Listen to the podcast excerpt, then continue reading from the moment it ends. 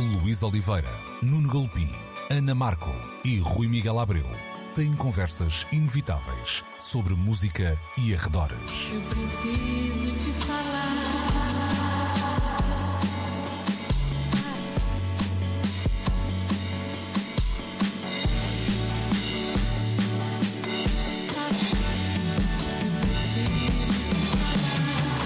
Agora na Antena 3. Precisamos de falar. Muito bom dia, sejam bem-vindos a mais uma edição de Precisamos de Falar, como sempre às 11 da manhã, normalmente emitida ao domingo, esta semana gravada uh, ao vivo, à quinta-feira, uma edição especial gravada então na Livraria da Travessa, no Príncipe Real, em Lisboa, também com um convidado muito especial, Emicida, chega do Brasil para os últimos concertos da, da sua digressão, Amarelo, apresentação ao vivo esta quinta-feira, dia em que estamos a, a, gravar o programa no Coliseu dos Recreios em Lisboa. No sábado é a vez do Coliseu da cidade do Porto receber então o um, Emicida. Emicida, bem-vindo em primeiro lugar. Ainda alguém te chama Leandro? Não. Não? Faz muito Por acaso tempo. hoje chamei-te Leandro de manhã na rádio. Uh, achei pronto, Leandro, adeus, bom dia. Não sei Mas se é bom. demasiado íntimo. Não, eu gosto. Lembra que eu sou uma pessoa de carne e osso também. Na verdade, as contas chegam com o nome de Leandro. Emicida, estamos num, num sítio de, eh, de cultura, num sítio um, recheado de livros, recheado de história, recheado de história do Brasil também. Qual é a tua relação com, com os livros, com as, com as livrarias? É um, és um, uma pessoa que gosta de, passar hum, horas a fio a, a, vá lá, a descobrir uh, coisas que ainda não conheces no, nos livros também? Ou, ou és daqueles que estás atrás do computador à espera das recomendações do, do algoritmo? cara, eu odeio o computador.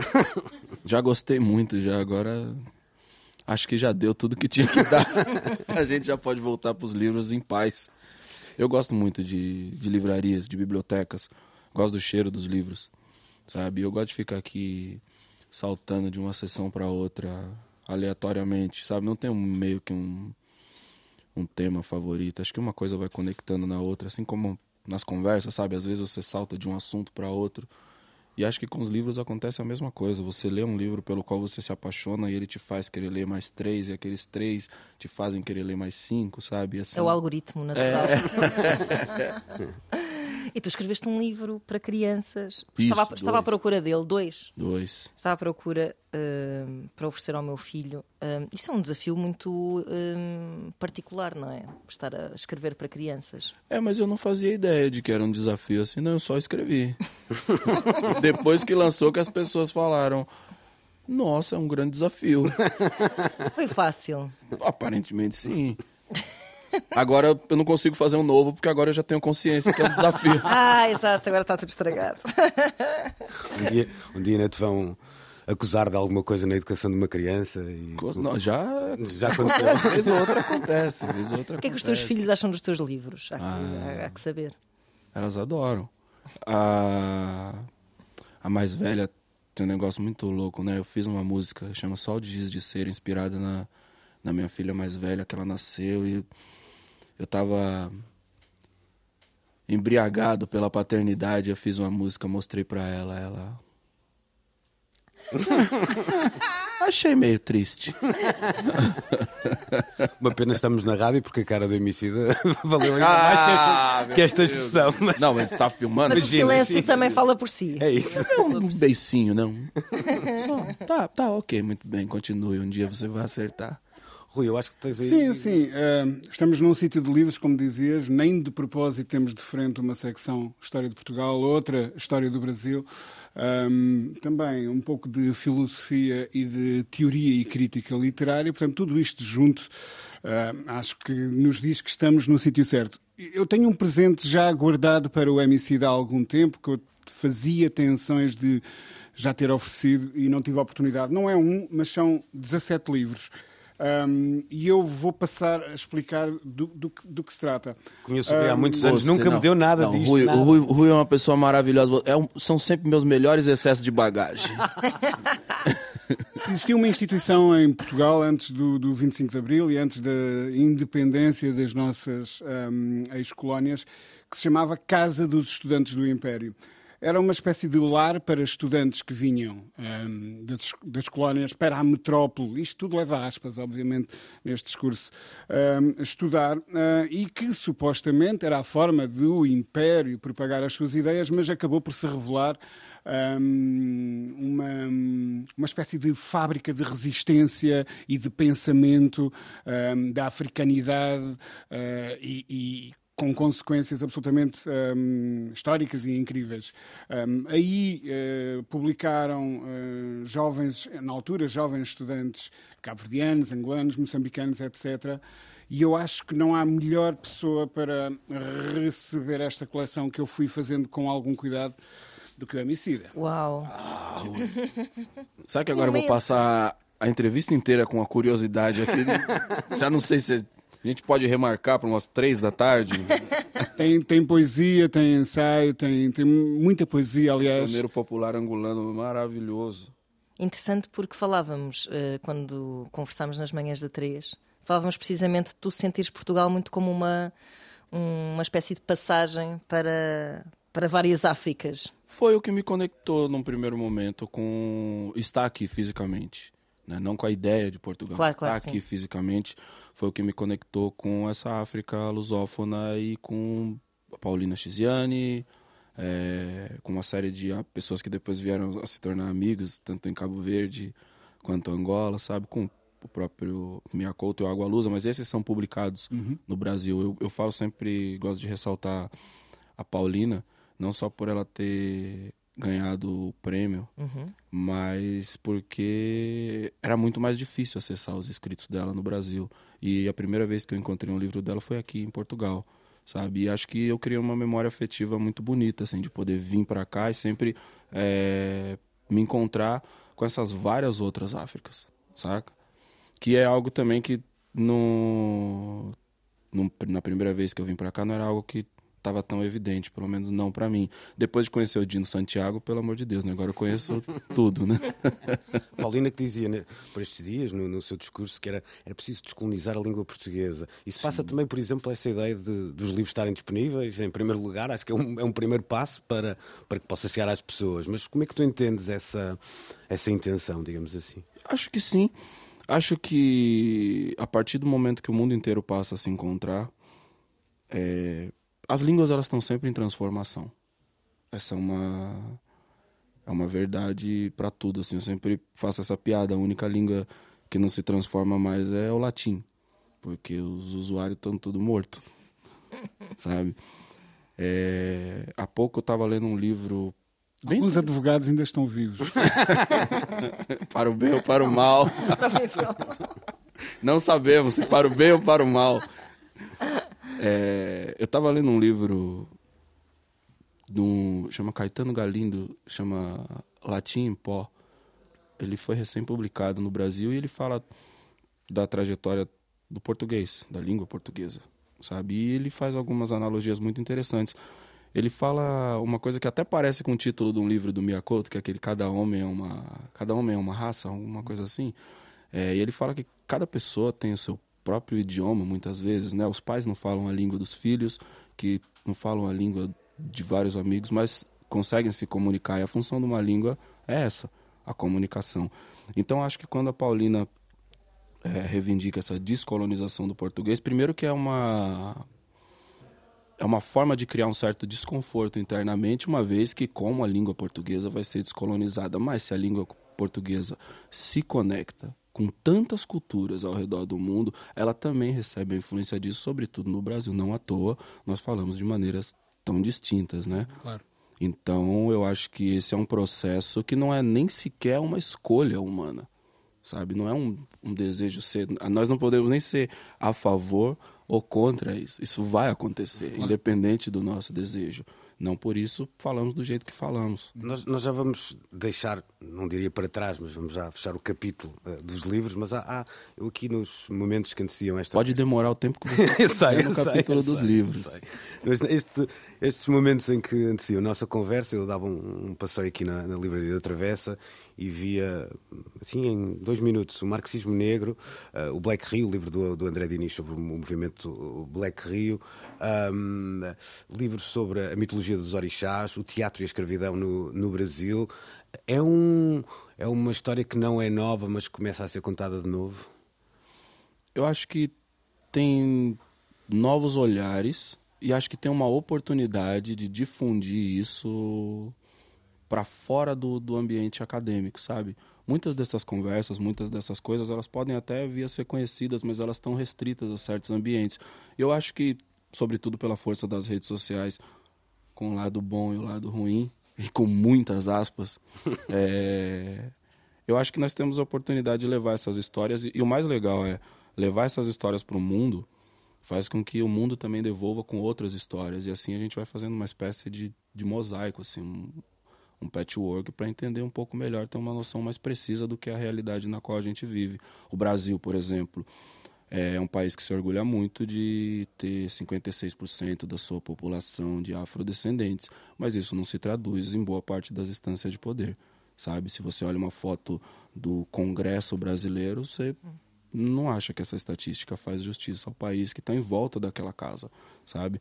Então essas histórias elas também servem para fazer um tipo específico de pressão para que a gente se pergunte por que é que a gente tem tanto orgulho é, e falando aqui em específico da sociedade brasileira, por que é que a gente tem tanto orgulho do carnaval, do que a gente consegue produzir, da beleza, da grandiosidade, da magnitude daquilo que a gente chama de maior espetáculo do planeta, mas a gente não busca essa diversidade quando a gente vê a foto da formatura dos juízes, dos médicos, que são, quando não na totalidade, majoritariamente brancos, dentro daquela sociedade, o que é um grande equívoco.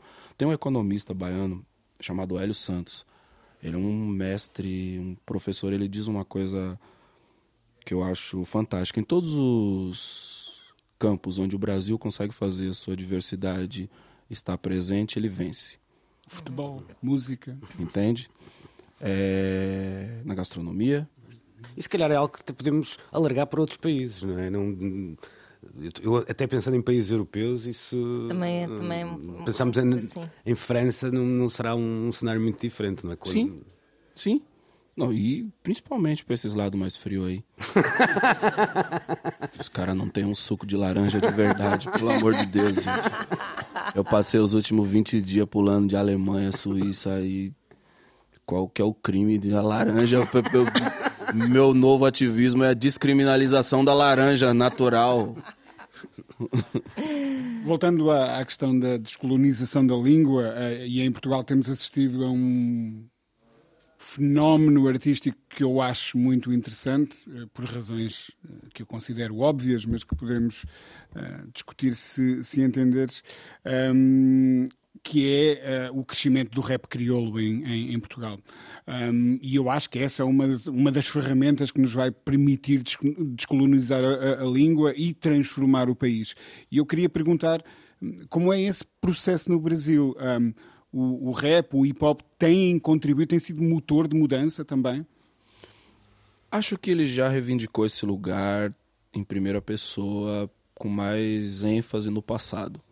É, hoje, assim como todos os gêneros musicais, também é um, a faceta que está mais próxima da indústria, é o que é reconhecido. E a gente não está no momento de grandes sonhos coletivos da humanidade, o que é muito angustiante, sabe? Sobretudo no Brasil, onde as estruturas coletivas têm sido extremamente atacadas, né?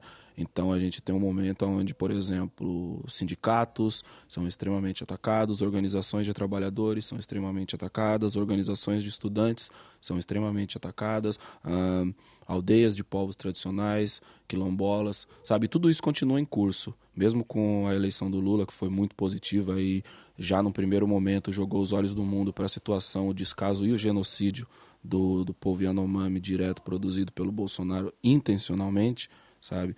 Ainda assim, todas essas formas de organização coletivas elas estão sob ataque. Isso, consequentemente, acaba se traduzindo também na indústria cultural. As pessoas vão ser espelho de uma cultura mais individualista, sabe? Mas eh, isso, isso é uma diferenciação, uma diferenciação que eu acho muito interessante de se fazer.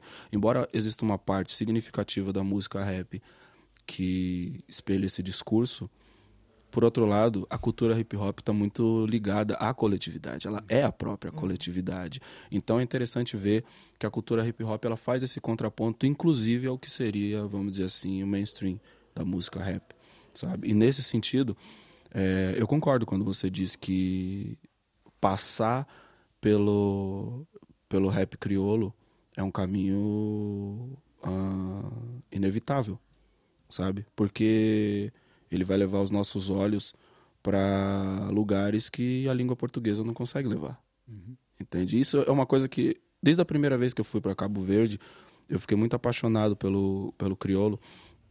Falei isso pro Dino agora. Falei, não, ainda vou falar crioulo, né?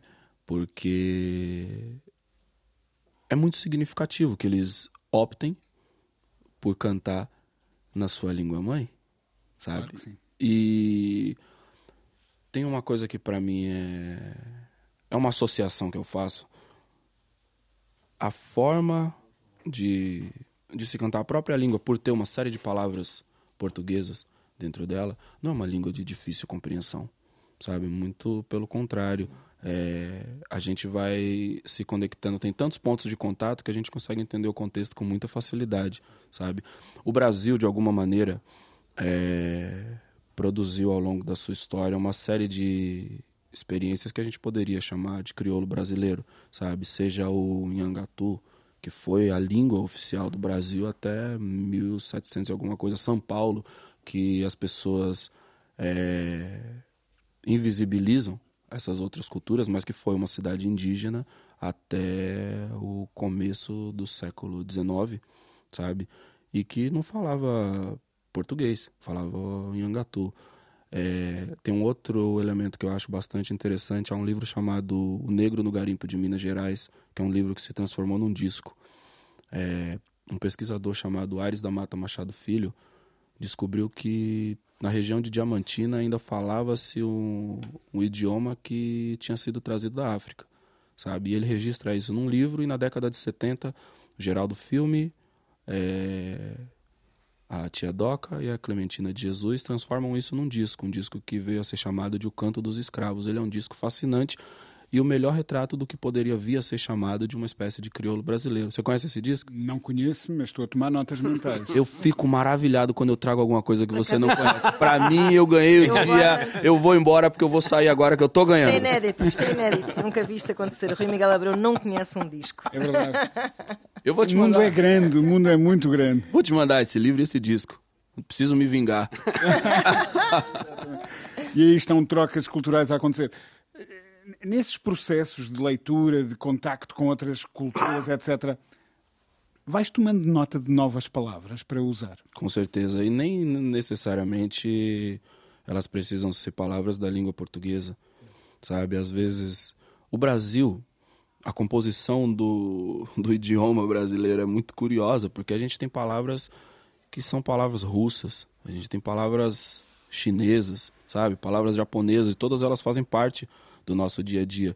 Então, é, eu não tenho nenhum tipo de conservadorismo nesse sentido, sabe? Todos os pontos de contato que eu achar que são interessantes, a gente consegue absorver isso muito bem, né? A cultura brasileira, ela tem muito disso, né? É muito difícil você criar qualquer tipo de manifestação, seja ela ah, literária ou musical, sem que ela seja absorvida por esse monstro que é a cultura brasileira, né? Então o jazz, ele passa a ser tocado no Brasil e em algum tempo ele se transforma no jazz brasileiro sabe? No samba jazz, entende? Com o rock brasileiro acontece a mesma coisa, né? Se a gente escuta, por exemplo, a Janis Joplin, é, a gente entende é, a manifestação, mas se a gente escuta a Rita Lee, a gente entende que tem um, um Brasil ali dentro.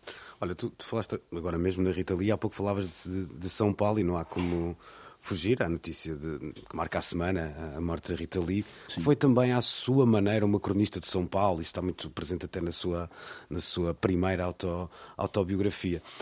Como é que tu vês aquela São Paulo? Como é que tu a comparas com a tua São Paulo, nessa ideia de cronista da cidade, que tu acabas por ser também, mesmo que às vezes involuntariamente, não é? Uh, eu acho que a Rita ela foi uma excelente tradutora de um espírito que acompanha a história da cidade, a história do século passado da cidade, sabe? Aquele sonho de, de modernismo e de possibilidade, sabe? Tudo que o Brasil pode ser.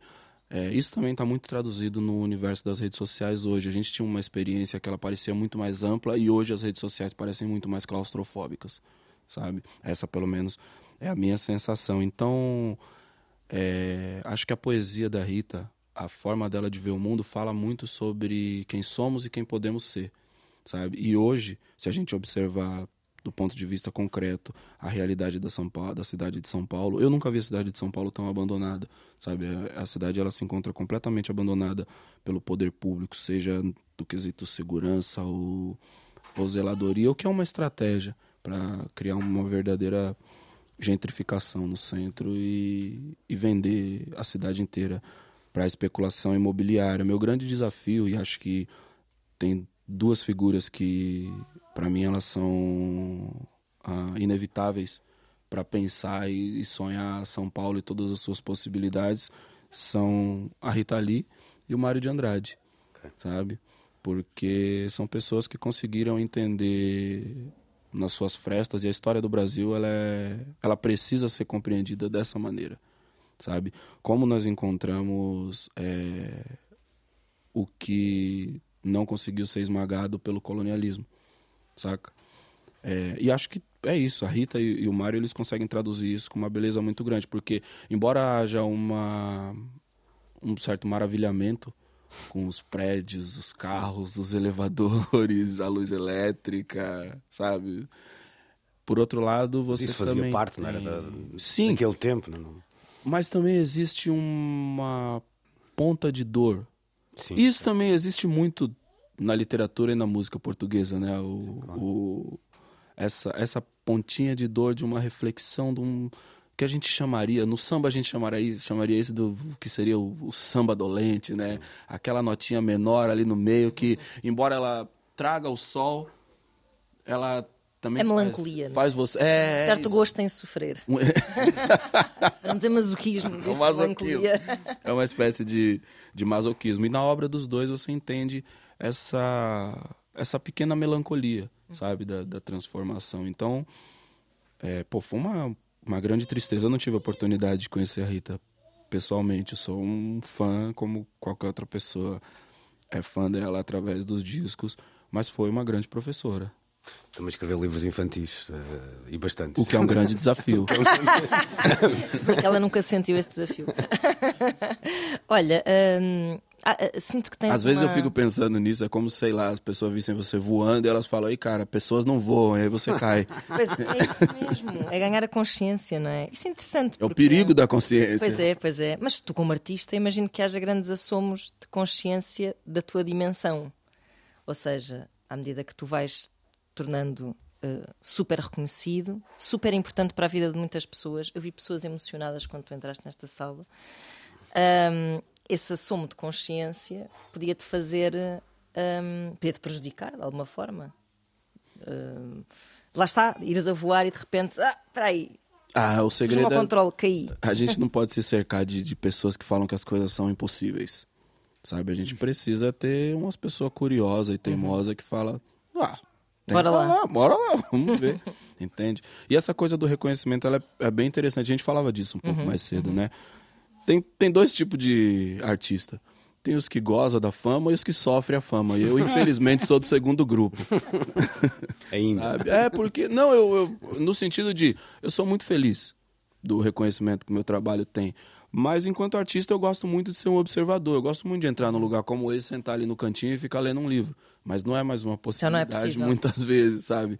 E aí. Só nos sítios onde o sumo de laranja é mau, se calhar. Exato. É, então, mas aí também você tem uma língua que você não entende, sabe? não se pode ter tudo, Exato. não é verdade? Isso. Olha, eu estava uh, aqui a pensar e fazendo também um bocadinho a ponte para, para o espetáculo que tu, que tu traz, um espetáculo que teve um impacto também mediático grande quando chegou a, a uma plataforma como a Netflix. Tu trazes o, o, o Amarelo e é um, um disco onde tu misturas, por exemplo, o Wilson das Neves e temos também o Belchior, que é alguém que dizia que não era. Como era, vou citar de cabeça, mas o tango argentino vai bem melhor que o blues, uma coisa do género, não é?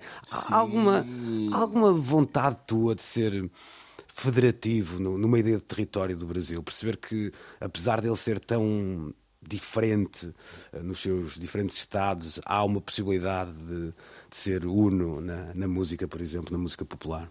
Acho que o que conecta todos nós é esse sentimento. Essa frase do Belchior em especial, ela é maravilhosa. né?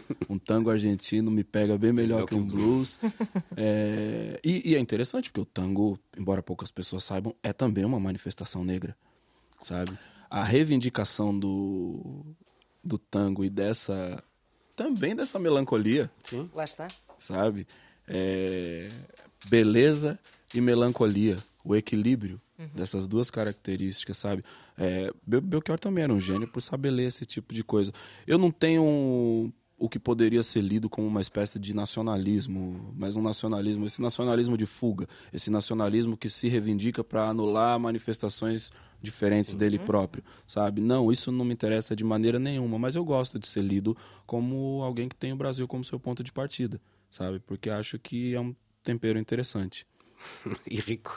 Mas- Eu, eu eu diria, eh, eu tive uma aventura recente, e não, não é dessas que estão a pensar provavelmente, mas que foi eh, um desafio lançado pelo, pelo nosso colega que está ausente hoje, eh, o Nuno Galupim, ehm, para construir para, para a rádio que ele dirige, a Antena 1, um- uma espécie de. o retrato possível, feito por quem está à distância, eh, de- de- desse grande universo em permanente expansão que é a música brasileira, a música que se faz no Brasil. Um, e, e eu resumi isso, ah, penso que em seis ou oito episódios. Agora a memória o- foi para o ar eh, o, o ano passado, Um, estão ainda disponíveis na RTP Play, mas o, o que eh, me assaltou no final dessa aventura foi o pensar o quão impossível é retratar eh, tamanho país e tamanha riqueza musical em 6, 8, 10, 60 episódios. Ahm, poderíamos continuar a escavar, a escavar, a escavar, que iríamos sempre descobrindo muito mais. Você tem, oh, tu tens noção de que vives num, na maior potência mundial no que à música diz respeito. Sabe que o Wilson das Neves, que você lembrou muito bem, era o maior ativista desse elemento, né? Ele dizia: a música brasileira é a melhor música do mundo e depois da gente é a cubana. Aí eu falava pra ele: e a dos Estados Unidos? Ele falou: eles só têm dinheiro. Devo dizer que, além do Wilson das Neves, outra pessoa que eu ouvi dizer essa frase, por curioso que possa parecer, foi Carlos do Carmo. E ele disse isso num, num documentário. A melhor música do mundo, a maior música do mundo é a música do Brasil. Incrível. Tem uma coisa muito. Você vê. É, é louco, né? Você olhar, sei lá, a sessão de antropologia ali e pensar nisso. É, Durante muito tempo a gente defendeu o funk carioca como uma corruptela do Miami Bass, dos Estados Unidos. Mas hoje eu chego numa conclusão diferente dessa. O, o, o funk carioca, ele não é uma corruptela do Miami Bass. O funk carioca, ele é o candomblé eletrônico. é, porque as células, elas são células de candomblé. A gíria, o calão que se usa para falar sobre a célula é ponto. Que é a mesma palavra que a gente utiliza para cantar, entoar nossas cantigas de candomblé no terreiro.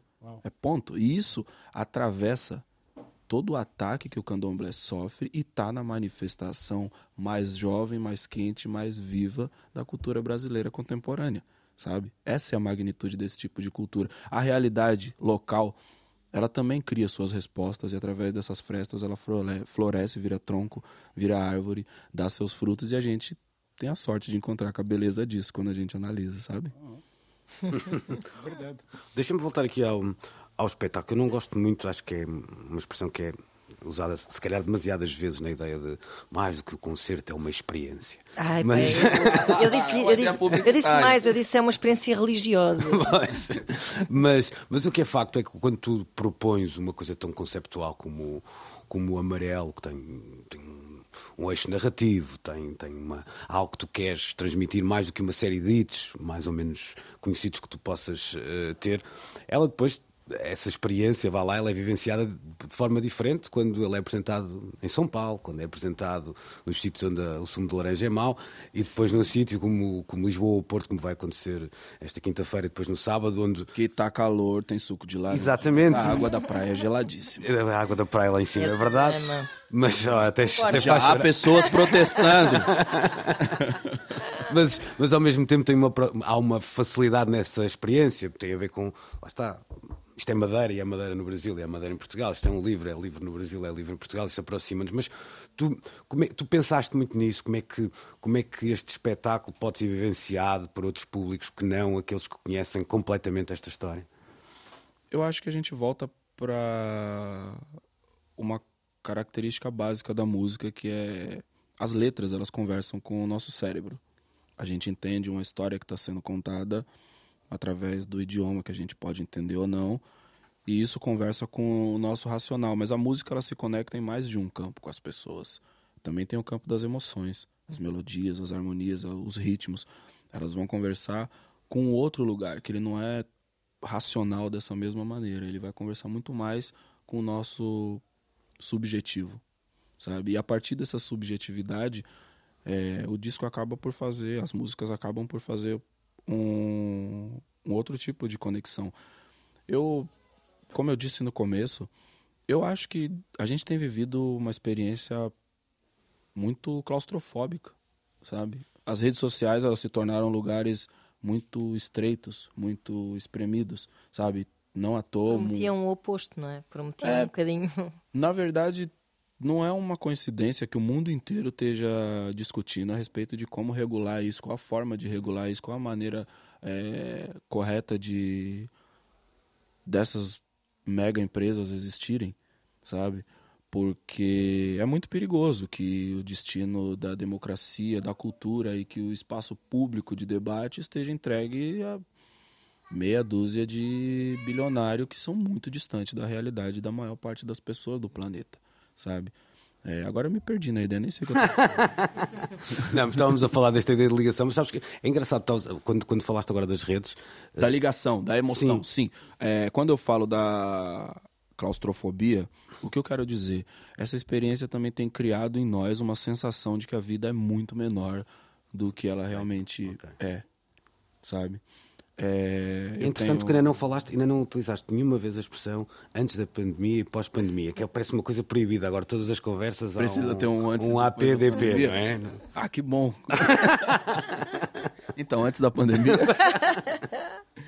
Mas tem, tem, às vezes o, o mundo é o suficiente, né? E, e a gente quer mais, sabe? Conviver, por exemplo, com, com Ailton Krenak, com, com o Davi Copenal, e acho que na, na minha própria experiência de vida, eu acho que ter uma relação saudável com o suficiente é um grande desafio. A gente precisa ter uma relação saudável uhum. com o suficiente. Tem uma história meio maluca. Antes da pandemia. Lá vamos nós. Eu, eu comecei a. No meio da pandemia, na verdade, né? Eu tava em casa, tinha um monte de livros, e às vezes eu compro livros aleatoriamente. Eu comprei um livro que tinha a história do leite. Ok. Bom. Aí eu comecei a ler sobre o leite. Sabes tudo sobre leite hoje em Tudo. O que vocês quiserem saber sobre leite, a gente poderia fazer essa conversa inteira sobre leite. E aí eu acabei, cheguei no final do livro falei, acho que eu vou fazer meu próprio queijo. Ok. E eu moro numa região, na Serra da Cantareira, é, em São Paulo, e tem um monte de chácaras, vivendas, sítios. E aí tem as vaquinhas ali. Aí eu fui perguntar pro cara, eu queria comprar o leite cru sabe? Não pasteurizado, leite que vem direto da vaca. E eu fui ligar para ele, um, um, amigo passou o telefone, ó, fala com esse cara que ele ele vende leite. Aí eu liguei para ele. não, não consegui imaginar, mas continua, continua, tá ótimo. Sim. Aí eu liguei para ele e falei: "Ah, mas onde fica para eu ir buscar?" Ele falou: "Você vai passar o ponto de ônibus vai virar à direita, mas tipo assim, mano, é uma cidade que tem 12 milhões de pessoas. tem tipo uns 3 milhões de pontos de ônibus devem haver, sabe? Aí ele falou: você vai passar, você vai passar o, o, ponto de ônibus, virou à direita, seguiu reto, vem até o final que você vai chegar na minha casa. E aí eu insistia para ele, para que ele me desse uma definição mais específica. E ele falava: não tem como errar. Mas essa frase ela é muito perigosa, inclusive, porque muitas vezes que não tem como errar, tem como errar, sim, é super possível errar se tratando da raça humana. E aí eu fui no caminho procurando o, o, famigerado ponto de, de ônibus, eu encontrei ele, que é numa estrada, no meio de um matagal. Mas no caminho eu fui pensando nisso de como o mundo do tiozinho que vende o leite é suficiente para ele. Suficiente de tal maneira que não tem como errar. Claro. Pois é. Só há um ponto de ônibus, não é? Sabes que. Para ele, sim. Sabes que. Ele tá ali tirando o leite da vaca dele numa reta no final do ponto de ônibus. Você virou à direita, não tem como errar. E aí eu fico pensando muito nessa relação que nós temos e acho que dessa relação depende o futuro da humanidade. Porque não vai adiantar nada a gente conversar sobre sustentabilidade se a gente não falar sobre desenvolver uma educação que tem uma relação saudável com o suficiente, não com o acúmulo. Claro. Sabes que já, já que falaste de leite, a minha companheira costuma dizer que gosta de mim como gosta do leite. Que é meio gordo. Luís Não Oliveira. podia, não, podia, não podia passar.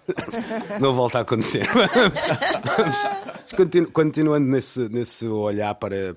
Há há pouco falávamos da ideia de comunidade e nós, eh, Antena 13 e, e o teu caminho tem-se cruzado muitas vezes, na- nas primeiras vezes que vieste a Portugal, agora já eh, com um, um coliseu eh, lotado. Esse caminho foi engrossando, mas há, há palavras que se mantêm, eu não tenho assim essa memória tão, tão forte, mas no teu discurso que eu quase que diria que, são, que se vão repetindo. E, e há pouco usavas a expressão eh, comunidade e a ideia como tu querias ser um bocadinho mais do que o artista que tem sucesso. Pronto. Eh, isto para falar de- de- das tuas aventuras com, com, com o Lab Fantasma, não é? Que, eh, essa- onde é que tu queres intervir? É Interessa-te intervir para além da música, acidentalmente, quando escreves um livro, por exemplo, infantil? Ou hum, interessa-te de facto ser um bocadinho mais um homem do Renascimento, vamos dizer assim? o que seria um homem do renascimento? É um pouco o que está a Tem acontecer. não é? e. Escreves documentários, escreves livros. Que é um desafio. Próximo Ministro da Cultura do Brasil. Não, eu Quem sabe? Sim. uma... Olha, eu me interesso por muita coisa. Muita coisa mesmo. Leite, laranjas. Isso. Sabe? É... Passarinhos. Ah, a gente E tava sabemos ali. até da canção. Um ninho de um... de um- Num pombo, de acho um- eu. Não, era um Não melro. era? Era, não, só vi de costas. Ele disse que era um melro. E aí eu saquei da minha câmera pra tirar uma foto, o Fiote falou, é isso que as pessoas fazem com você. Aí eu fiquei... o pássaro me olhou tão feio. É, não, eu tenho muitos, muitos interesses, mas de verdade, por mais frustrante que seja para algumas pessoas, eu não tenho a ambição de ser um político, de pertencer à política não nesse momento da minha vida, talvez quando eu tiver 50 anos, talvez eu pense diferente, sabe? Mas a verdade é que eu gosto muito do jeito de, de levar a vida que eu levo e da abertura e da, da, da pesquisa. Eu sei que uma perspectiva como a minha pode ser útil para o mundo da política, mas eu nunca me furtei de compartilhar ela com ninguém, sabe? E tô sempre aberto a fazer isso. É, me interesso muito mais por encontrar água e dividir com quem tá com sede do que necessariamente ser o cara que diz, eu sei aonde tá a água, sabe? Essa parada me parece muito mais importante. Agora, a Laboratório Fantasma tem muitos propósitos. É, a gente tem um desafio nosso e que é algo que é é onde a gente se sente de fato realizado, que é conseguir transformar os lugares por onde a gente passa com a música que a gente faz. A música nos leva aos lugares, mas junto com essa nossa chegada aos lugares, a gente sente que a gente destrava uma série de coisas. As pessoas vêm até nós para partilhar suas histórias. Por isso eu acho tão importante que a gente partilhe as histórias, porque no momento que a gente faz isso, as pessoas também se sentem provocadas a devolver com as histórias dela. Quan- Quantas pessoas que amaram o, documentário amarelo, que odiaram o documentário amarelo, eh, se viram obrigadas a responder aquilo com uma perspectiva que trazia experiências importantes, sabe? E acho que isso, para mim, é mais fascinante do que necessariamente converter as pessoas em fãs ou não. Muito pelo contrário.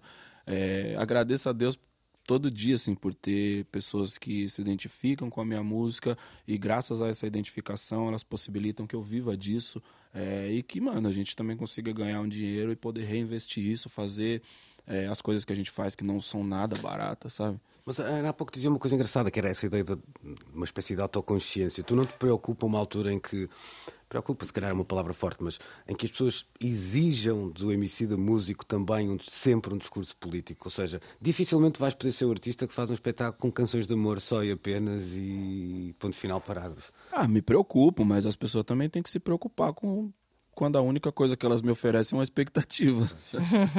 sabe? Resposta. É... Não é um. Já foi uma coisa onde eu fiquei preso. Mas acho que o, o próprio amarelo, ele é um. É um exercício de fuga. Eu me senti preso. Me senti preso num discurso, me senti preso num estereótipo, me senti preso num lugar que eu acho que não contempla a grandiosidade que eu posso oferecer para o mundo. Acho que a vida é muito maior, sabe? E acho, acho não, tenho certeza que nenhum outro trabalho que eu tenha produzido tenha ido tão profundo na alma das pessoas como esse, sabe? Isso é o que eu interpreto e, não é uma análise superficial, vamos dizer, porque muitas vezes quando eu vou dar entrevistas as pessoas falam: "Ah, mas o Emicida ele era mais bravo e agora o Emicida tá mais Mas há quem te calmo". acuse, tipo, desististe. De desistir? Sim, alguém te acusou disso alguma vez? Não, mas desistir era justo também, tem sido bem difícil. Era um direito. Próximo álbum, MC da Desiste. Desiste. Fica aqui a ideia para um título. Salta do amarelo pro vermelho, né? um alerta vermelho. Olha, não, não era uma expectativa, mas era um desejo hum, este encontro com o Dino. Sim, Pode falar um pouco sobre isso? Podes falar um pouco sobre isso? claro. Cara, primeiro que eu tenho uma admiração de muito tempo pelo Dino. A gente não se conhecia pessoalmente, né? E a gente se conheceu ano passado, ano retrasado, se não me engano. Acho que foi isso. É, eu, enfim, eu lia sobre ele, já tinha ouvido sobre a música dele, já era um fã, mas a gente começou a se aproximar de fato nesse último ano. E aí a gente começou a falar sobre fazer. Ah, na verdade, eu fui meio malandro, né? E eu já marquei o encontro no estúdio. É uma hora vai ser. né? Ah, tem um microfone ali, tem uma mesa de som aqui. Se quiser fazer uma música, Ele fica à pensou que iam vontade. almoçar. Que e- coincidência. Foi uma cilada. Pai, você viu que aqui é um estúdio? É, Mas eu acho que eu, eu e o Dino partilhamos de uma coisa muito muito bonita, que é de realmente ter construir de uma maneira muito sólida essas experiências coletivas, sabe? O, o Dino com todas as manifestações dele com o desenho, com a Lisboa crioula, sabe? Todo, todo esse empenho, isso se conecta muito com as coisas que a gente tem feito no Brasil, sabe? Acho que é uma sinergia que ela já existia e a música vem para coroar isso aí. É interessante, falamos do Dino porque tu tens um, um outro projeto também num passado recente, que é o Língua Franca, não é? Sim. Um, com, com nomes nacionais, Valete e Capicua no, no caso, que nós sabemos como é que foi recebido cá. Conhecemos a popularidade dessas canções cá, mas não conhecemos essa popularidade no, no Brasil. E estamos sempre a levar com o filme de ah, os portugueses não são compreendidos no Brasil, ninguém percebe o que dizem, ninguém percebe o que cantam. Como é que isso foi, uh, como é que um disco daqueles, um projeto daqueles foi recebido, uh, por exemplo, pelos teus fãs? Eu acho que tem vários tipos de fãs, né? Ah, esse, é- esse é um ponto bem interessante que você traz dessa forma de conexão do Brasil com a cultura portuguesa contemporânea, sabe? Acho que realmente a gente poderia se conectar mais. Existem os fãs que eles acompanham absolutamente tudo que a gente faz. Existem os fãs que eles estão mais conectados às coisas que têm um, um sucesso comercial, sabe? Dentre as pessoas que acompanham esses fãs mais profundos, eu diria, é, não só o disco foi um, uma coisa interessante de se fazer, porque tem mais música para se escutar, mas também abriu uma porta para que eles conhecessem, por exemplo, o rap de Angola, que é muito conhecido no Brasil, sabe? O, o rap feito hoje em Portugal. E tem uma coisa interessantíssima que eu gosto sempre de falar sobre isso. Até vim aqui, eu não fazia a menor ideia da importância do Gabriel Pensador aqui Ah, era enorme, sim, sim. sabe? Só que isso é maravilhoso, porque no Brasil, como o Gabriel se transformou num artista super mainstream, sabe como é que é a cultura hip hop, né? Vendido! Hum, esse cara não é mais tão bom. É, só que o Gabriel ele é muito responsável, não só pela, pela a forma como vocês é, passaram a fazer rap aqui também, Mas é muito interessante que o Gabriel ele teve a capacidade de levar a música rap no Brasil para lugares onde a música rap também não tava. Na tem um velhinho que mora perto da minha casa que cara, ele sabe todas as músicas do, do Gabriel Pensador e a forma dele fazer a música é muito convidativa. Sabe? Às vezes a gente fica querendo fazer uns speed flow encher de palavras, coisas. Uhum. A minha geração padeceu muito disso, né? A gente via um espaço, a gente queria colocar palavra. Entendeu? Quantas palavras cabe aí? 30? A gente vai colocar 30. E duas. É.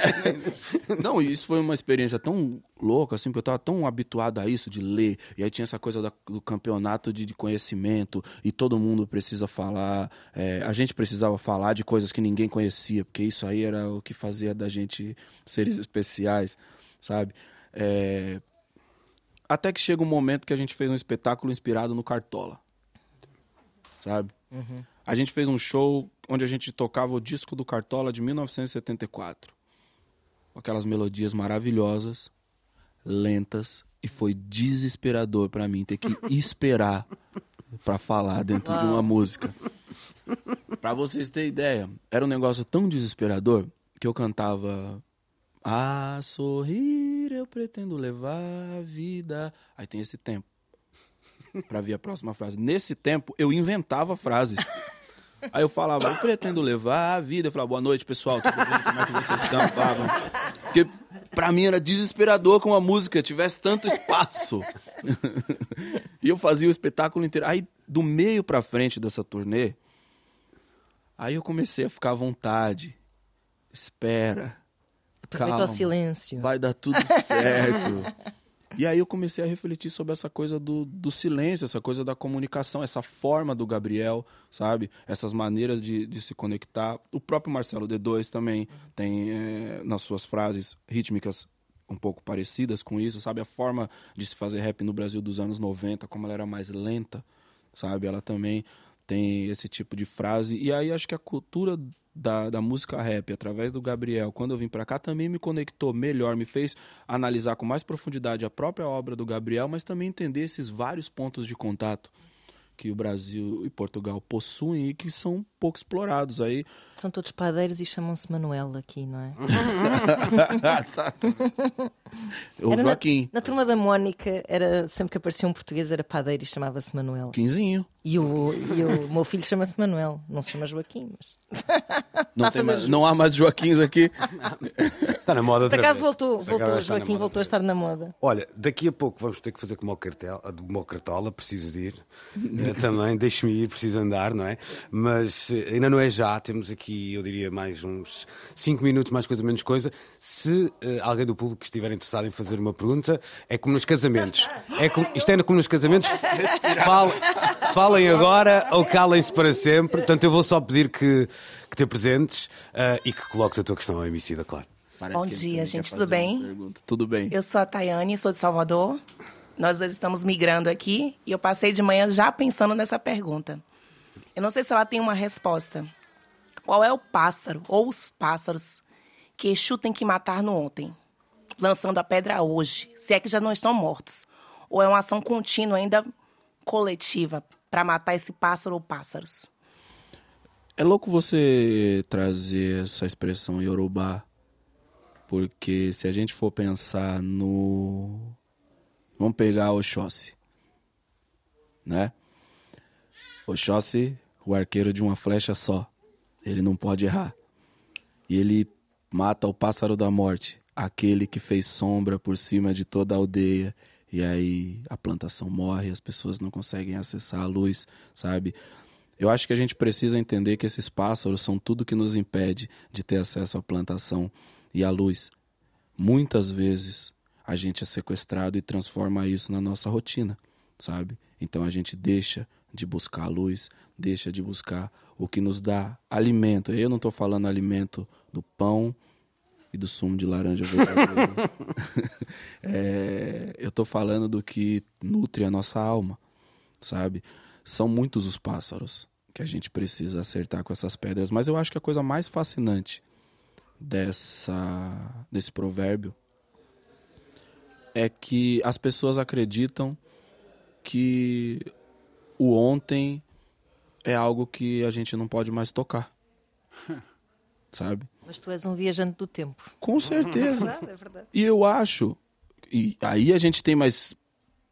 Mano, eu fico aqui há, há uns três dias falando disso aqui. É. Esse é o ontem. Quando a gente. Eu venho da música rap, a gente tem a tradição do sample.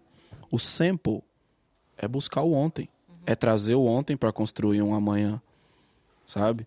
É, a coisa mais maravilhosa que eu acho desse provérbio em específico é porque ele faz com que a gente entenda que a nossa vitória ela não é uma vitória que liberta e emancipa somente os nossos corpos. Ela precisa, de alguma maneira, construir uma anistia para todos aqueles que foram malditos no ontem, sabe? Então, é, quando a gente faz, por exemplo, o filme, e não é uma coincidência que a gente abra o filme com essa expressão, porque é importante falar da Ruth, da Lélia, do Abdias, é, da Marielle, é, porque todas essas pessoas elas deram sua vida para que essa transformação acontecesse. Se a vida fosse, fazendo essa metáfora, uma corrida de revezamento, essas pessoas correram e me entregaram um bastão para que eu estivesse aqui falando. É a e aí, vez. na melhor das hipóteses, a gente vai ser bem sucedido se a gente conseguir pegar esse bastão, levar um pouco mais à frente e entregar para uma próxima geração, sabe? O ontem é muito importante nisso aí, porque embora a memória seja algo que a gente valoriza, ela não é um direito para muitas pessoas.